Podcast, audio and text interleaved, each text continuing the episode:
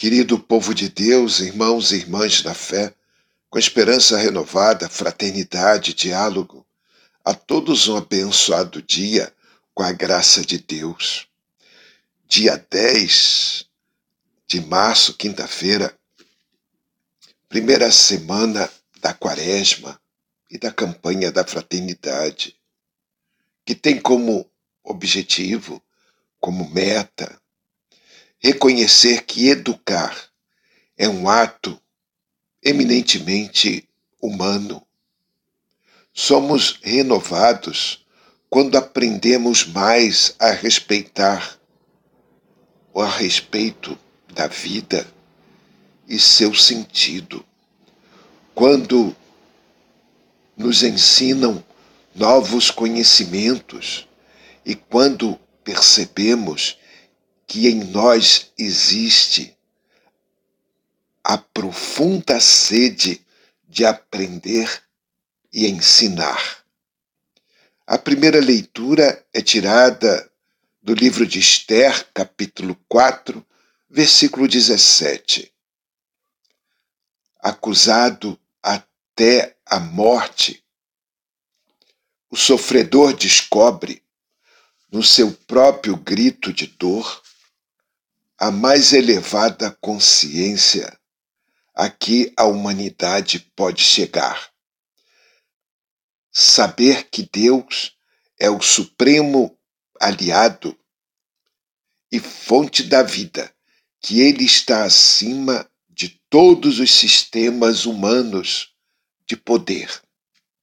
Na súplica está a força para resistir até o fim, criando o princípio que subverte radicalmente tudo o que, sendo relativo, se apresenta como absoluto e divino. O Salmo é o Salmo 137 ou 138. Oração de agradecimento, celebrando a experiência do atendimento. Não é clara a situação do qual da qual a pessoa foi libertada. O fato de gritar, porém, parece indicar uma situação social. Naquele dia em que gritei, vós me escutastes, ó Senhor. É o refrão do salmo de hoje. O evangelho é Mateus, capítulo 7, versículos de 7 a 12. Proclamação do evangelho de Jesus Cristo, segundo Mateus. Naquele tempo disse Jesus aos seus discípulos: Pedi e vos será dado Procurai e achareis. Batei a porta e vos será aberta. Pois todo aquele que pede, recebe. Quem procura, encontra. E a quem bate, a porta será aberta. Quem de vós dá ao filho uma pedra quando ele pede um pão? ou lhe dá uma cobra quando ele pede um peixe? Ora, se vós que sois maus sabeis dar coisas boas a vossos filhos, quanto mais vosso Pai que está nos céus dará coisas boas aos que lhe pedirem.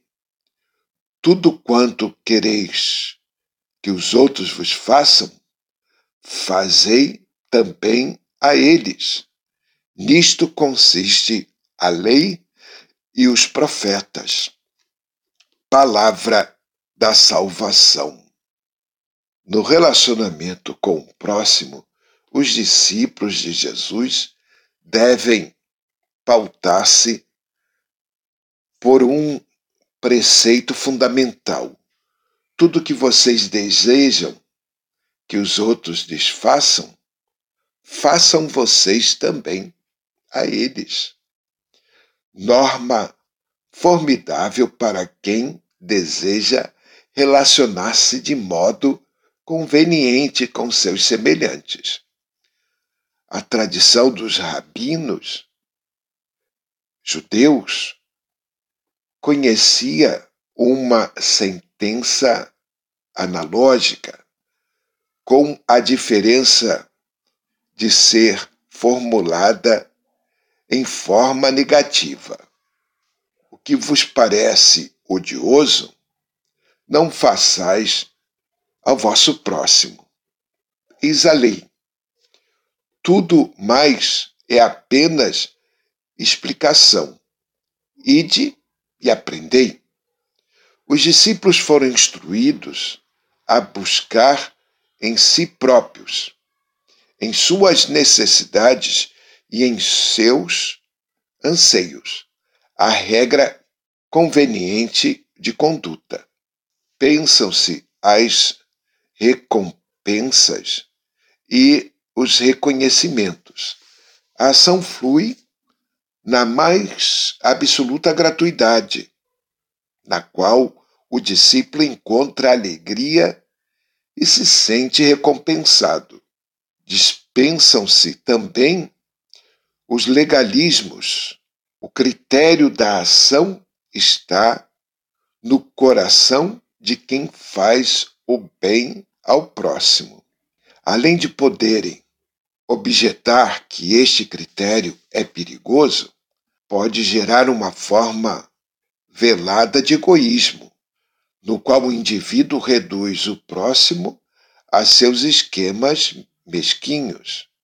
Este preceito, porém, deverá ser entendido junto com o que Jesus ensinou mais adiante. Sede perfeitos, como o Pai Celeste é perfeito. O verdadeiro discípulo tende a alargar o seu coração para torná-lo grande como o coração do Pai. Rezemos da oração da campanha da fraternidade. Renovai-nos com a vossa graça para vencermos o medo, o desânimo e o cansaço. Ajudai-nos a promover uma educação integral, fraterna e solidária. Fortalecei-nos para que sejamos corajosos na missão de educar para a vida plena em família, em comunidades eclesiais missionárias, nas escolas, nas universidades e em todos os ambientes. Amém. Assim seja. Paz e bem. Nós queremos o bem de nós mesmos. Por isso, devemos também querer o bem dos irmãos. Um dia abençoado para todos. Paz e bem.